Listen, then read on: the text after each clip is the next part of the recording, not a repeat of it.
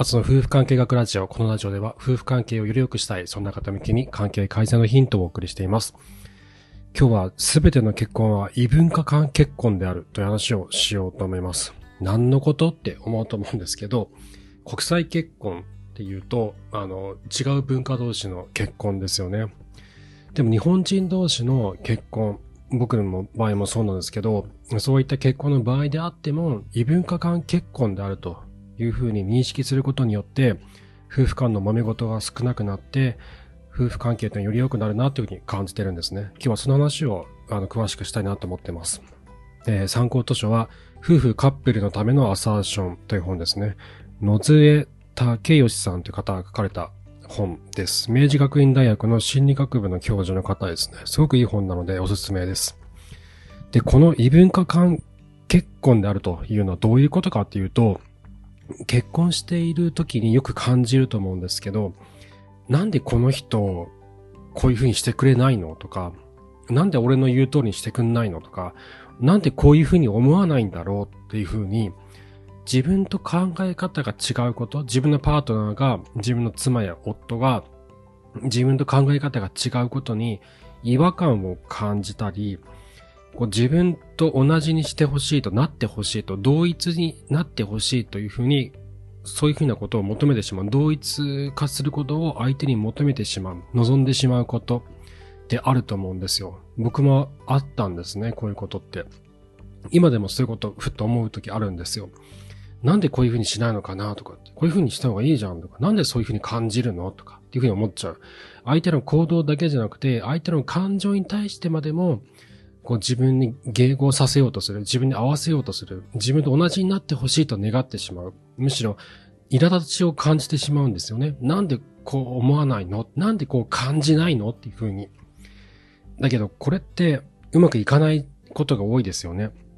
相手が自分と同じような感情を感じてくれることってあんまりないし、自分と同じような感覚を持ってほしいと望んでも、それが叶うことってあんまりないと思うんですよ。むしろそれが叶わないことによって苛立ちを感じてしまったり、一緒になりたいと、二人で一緒になりたいと思っているにもかかわらず、どんどん遠くに離れていってしまうというふうに感じることもあると思うんですね。で、これがなんでこういうふうに感じてしまうのかっていうと、夫婦ってあまりにも距離感が近いんですよね。あまりにも距離感が近すぎて、自分と相手をこう、まるで同じ人間であるかのように感じてしまう時があると思うんですよ。なんで俺と同じにならないんだって。なんで私と同じにならないんだって。これって、普通の他人だったらそう思わないですよね。会社の人間とか友達とかに対して、なんでお前は俺と同じ考え方にならないんだよと。なんでお前はここで俺と同じようにこう感じないんだ。感じろよ。なれよっていうふうに、まあ思わないじゃないですか。普通にね。なぜかっていうと、期待してないからですよね。相手に対して。友人とか会社の同僚に対して、自分と同じような考え方になってほしいと期待してないんですよ。あるべきだとは思ってないんです。まあ無理だよねと思ってるし、そこまで距離感がないんですよ。距離感が、あの、遠いんですよね。他人っていうのは。だけど、夫婦っていうのはあまりにも距離感が近すぎるがゆえに、相手に多くのことを求めてしまうんですよね。で、それがために、自分と同じ感情になってほしいと、自分と同一し、同一になってほしいというふうに望んでしまう。だけど、いくらそう願ってもそうなることはないので、辛い思いをするだけということなんですね。じゃあ、どうすればこの辛い思いってなくなるのかっていうと、相手が自分と全く同じ人間になればいいのかっていうとそうじゃないんですよね。それって叶わない願いなので、なることはないんですよ。まあ価値観が似てくることあると思います。あの、すり合わせをすることによって似てくることはあると思うんですよ。僕もそういったことはずっとやってきたんですよね。で、これ、ある意味、あの、正しいアプローチの一つだなと思うんですよ。例えば僕がやっていたのって、夫婦関係に関する本とか、自分が影響を受けた本とか、あと自分が、なんだろうな、えっと、あ、これいい話だなとか、あ、この考え方いいなと思ったノートの記事とか、 Voicy とか、ポッドキャストのとかのリンクを妻に送ることをよくやってたんですよね。あと、読んでほしい本とかをリビングに置いたりとか、おすすめしたりとかもするんだけど、直接おすすめするとね、あんま読んでくれないんで、リビングにそっと置いといて、何これ？みたいな。あ、これ、こういう、こういう、こういう本なんだよね？みたいな風に、こう、さりげなく、さりげなくちょっと勧めたりとかするっていうのをよくやってたんですよ、昔から。10, 10 年以上前から多分やっ、10年ぐらい結婚したばかりの頃から多分やってたんですけど、ある程度は価値観って確かにすり合わせはできるんですよ。すり合わせっていう表現が正しいかわからないですけど、同じような価値観、二人の価値観が大きく離れないような努力っていうのはできると思うんです。そういうことによって。だけど、今結婚僕は10年目なんですけど、ここで思うのは、やっぱり同じ人間にはなれないなってことを感じるんですよ。それって、だから悲しいってわけじゃないんですよね。だから悲観的に見てるわけじゃなくて、そういうものなんだなって分かった。受け入れた上で、僕らの関係性を、なんだろうな、そういうものだという目線で作っていくこと、構築していくことが大事なんだろうなと最近では感じてるんです。なんだろう、最近になってやっと僕らお互いに思ってることを心からちゃんと話し合ったりとかするようになってきてるんですよね。妻も話してくるようになってきて。以前は僕が結構責めるようなことを、責めるような口調で妻の感情をこう出そうとしたりとかしてうまくいかなかったんですけど、妻が感情をこう出しやすいように、僕があんまり責めないような口調にしたりとか気をつけたりとか、声色を気をつけたりとかすることで、結構話してくれるようになったんですよね。で、そこから出てくる言葉から感じられる彼女の人間性っていうのは、やっぱり僕とは違うんですよ。違うからといって僕は嫌なわけじゃないんですよ。すごい素敵な女性だと僕は思ってるし大好きなんですけど。だけど、自分とは違うところがあるんだなって、違う側面が、違う魅力があるんだなってことを受け止めるべきだなって思うんですよね。同じ人間になれないなって、その上で自分たちの関係性を考えていく必要があるなっていうふうに感じてるんです。で、そう、ある程度すり合わせはできる。だけど、やっぱりどこかで違う人間だってことに気がつくんですよ。っていうか気がついた方がいいじゃないかなと僕は思ってます。違う人間なんだよなって。自分の価値観を押し付けることはできないなって。自分と全く同じ考えにはなってはくれないなってことをどっかで受け入れる必要はあると思うんですよ。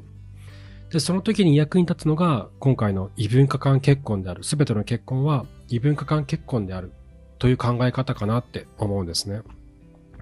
で、このえっとですね、この夫婦カップルのためのアサーションの中で書かれている内容から抜き出した話をするんですけど、えっとね、どういうことかっていうと、僕らっていうのは自分たちの心の中に生まれ育った環境の価値観とか文化っていうのが染みついてるんですよね。自分の実家であった風習とか、えっと、そこで無意識のうちに育まれてきた価値観っていうのがあると思うんですよ。なんだろうな、その、なんだ、自分と妻の性格って全然違うじゃないですか。これを聞いて、あなたとあなたの妻の性格も全然違うと思う。あなたとあなたの夫の性格も全然違うと思うんですよ。なんで違うのかって言ったら、違う人間だからではもちろんそうなんですけど、生まれ育った家庭環境が違うんですよね。同じ家庭じゃないんですよ。全く違う家庭環境で育ったから別な人間性が育っていったんですよね。で、自分、自分の上にはその母がいて、父がいて、で、その二人の夫婦関係の影響も強く受けている。で、父方の実家の方、父方の親族間の影響も受けている。そして母方の親族や実家間の影響も受けていると。いろんなミックスされた価値観っていうのを感じながら育ってきたわけですよ。二人のね、父と母から受け継いできた価値観っていうのが自分たちの中に、自分の中にこう染み込んできてるわけですよ。それって自分の妻もまた同じなんですよね。自分の夫もまた同じなんですよ。彼も彼女も同じように、自分と同じように、えっと、両親からの価値観っていうのを大きく受け継いで育ってきてるわけですよね。それって僕とは違うわけですよ。自分とは違いますよね。自分とは違う価値観を、あの、自分の中で育みながら育ってきた。だから価値観って違くて当たり前なんですよね。全く違うバックグラウンドを持った二人が結婚して、そこで二人がお互いにお互いにこう影響を与えながら作っていく関係が夫婦関係なんですよ。だから自分の実家であった風習とか自分の父親のあり方とかを見てあこういう家庭を作りたいなって思う時ってもしかしたらあるかもしれないと思うんですね。無意識のうちに感じてるかもしれないんですけどあのなんだろうな例えばすごい父親がね仕事熱心でいつも頑張ってて家族のために仕事を頑張ってた。じゃあ自分もそういうふうに仕事を頑張ろうと、家族のために仕事を頑張ろうと思ってるかもしれない。でも妻の方は、妻の家庭はあの父親がいつも仕事で家を空けていて、すごく寂しかったと。だから、父親にはいつも家にいてほしいんだと。家族で一緒に過ごしてほしい。家族としての絆を育むような家庭を作りたいと思ってるかもしれない。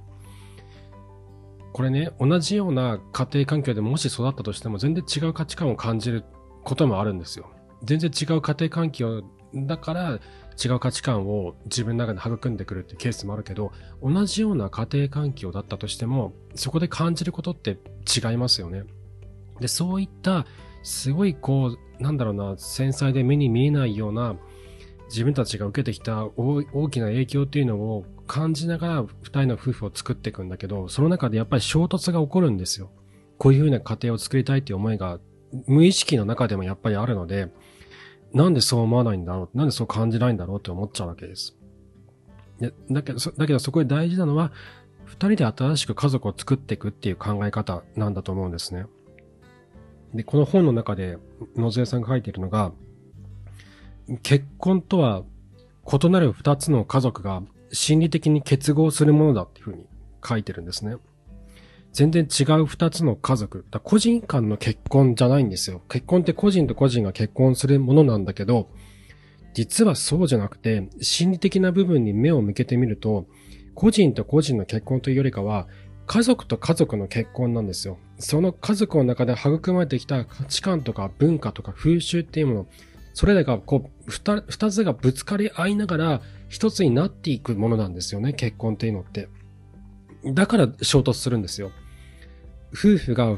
二人がこう衝突する意見が合わなくてぶつかり合うっていうのはデフォルトなんですよ。僕最近になってそう、強くそう思うんですけど、二人が、なんだろうな、その価値観が合わないとか、離婚の原因の大きな原因の一つって価値観のズレって言うじゃないですか。価値観が合わなくなってきたから。離婚の確かトップの理由だったと思うんですけど、価値観のズレってよく言いますよね。でも、それ当たり前なんですよ。価値観がずれてるのって最初からずれてるんですよ。ずれてる者同士が二人にとって最適な価値観を作っていくのが夫婦なんですよ。価値観がずれてるのって当たり前なんですよね。そこが理由になって離婚するっていうのは、夫婦の前提条件をこうひっくり返すような話なんですよね。そう。だこのね、違和感、なんだろうな。えっと、妻に対して感じる違和感ってあると思うんですよ。なんでこんなことするんだろうとか、なんでこう感じるんだろうとか、もしくは夫に対する違和感ね。なんでこうするの？なんでこう感じるの？って思うと思う。そういったマイナス面ばっかりにやっぱり目が行きやすいんですよね。恋愛感情も冷めてくるし、これはホルモンの関係なんで、誰も彼も冷めちゃうんで、恋愛感情がなくなるのが悪いことじゃないんですよ。これはもう当たり前の話なので、これもデフォルトなのでしょうがないと思うんです。そこから育てていくのが愛着関係なんですけど、相手の家庭環境から受けてきた相手の価値観とか文化っていうものに、マイナス面ばっかり目を向けるんじゃなくて、プラス面もあると思うんですよね。いいところもきっとあると思うんですよ。かつては出会った頃はそういったところが素敵だなと思って結婚したんだと思うんですよ。例えば僕の妻の家族、あと妻っていうのはすごいポジティブなんですよね。めちゃくちゃ明るくて、えっと、楽しい家族、楽しい人たちが多いんですよ。なん、でもこう笑、笑ってばっかりいて楽しいなっていうのが多い。でうちの家族、僕の実家っていうのは結構こう、厳しい家庭だったりするので、なんだろうな、その楽しみを味わうような風習とかがあんまりなくて、やっぱりネガティブな面ばっかりに目を向けやすい親族だったなって思うんですよ。そこの違いは結構あって、僕は妻の家族のそのポジティブな考え方っていうのはすごく好きなんですよ。そういったプラス面もあると思うんですよね。そういったものをお互いにこう取り込みながら自分たちにとって、あ、これいいなって、こういう考え方素敵だなって思うところをお互いに取り込みながら自分たちにとっての最適な夫婦関係、最適な家族、自分たちが幸せを感じられる家族を二人で一緒に作っていくっていう考え方を持つことが大事なんじゃないのかなって思うんですよ。どうしてもどっかで大きく価値観がかけ離れていて、全然無理っていう時もあるかもしれないんですけど、そうではないんだったら、というか、まず第一段階でお互いの価値観がずれてるってことはデフォルトだってことを受け止めた上で、じゃあその上で自分たちの夫婦関係をどうやって作っていこうかと。相手のいいところを取り込んだりとか、ここはじゃあちょっと妥協しようかなとかっていうふうにしながら、自分たちにとって自分たちの新しい価値観を作っていくんですよ。自分たちだけの家族を作っていくんですよ。自分たちの自分のね、親の影響ってすごく受けるじゃないですか。でもそこから縛られずにそこを断ち切って、自分たちにとって、自分と妻にとって最適な家族って何なんだろう最適な家族の形って何なんだろうってことを常に考え続けることが夫婦関係なんだと思うんですよ。その時にヒントになるのは、すべての結婚は異文化間結婚であるという考え方なのかもしれないなって、この本を読みながら思いました。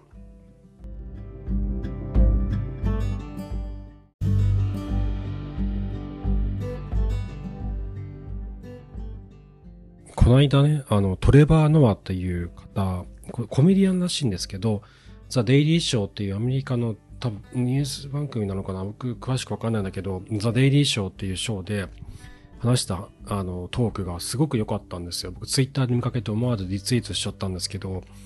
男性とセックスの権利についてっていうことで話をしてたんですね。これいつか記事にちゃんと書きたいなと思うんだけど、男性が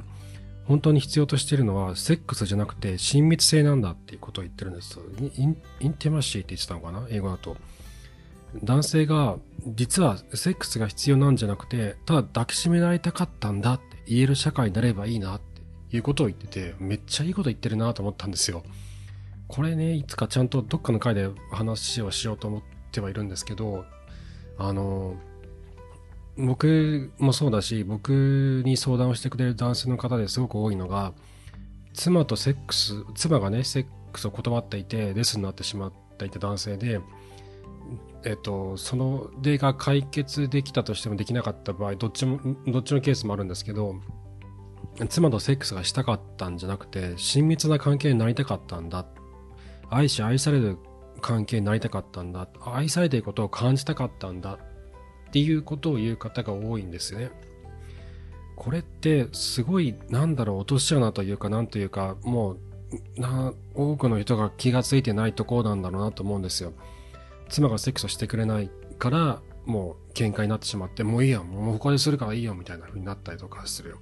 してくれないんだったらもう結婚してる意味がないってことを言っちゃったりとかね、そういうこともあったりとかする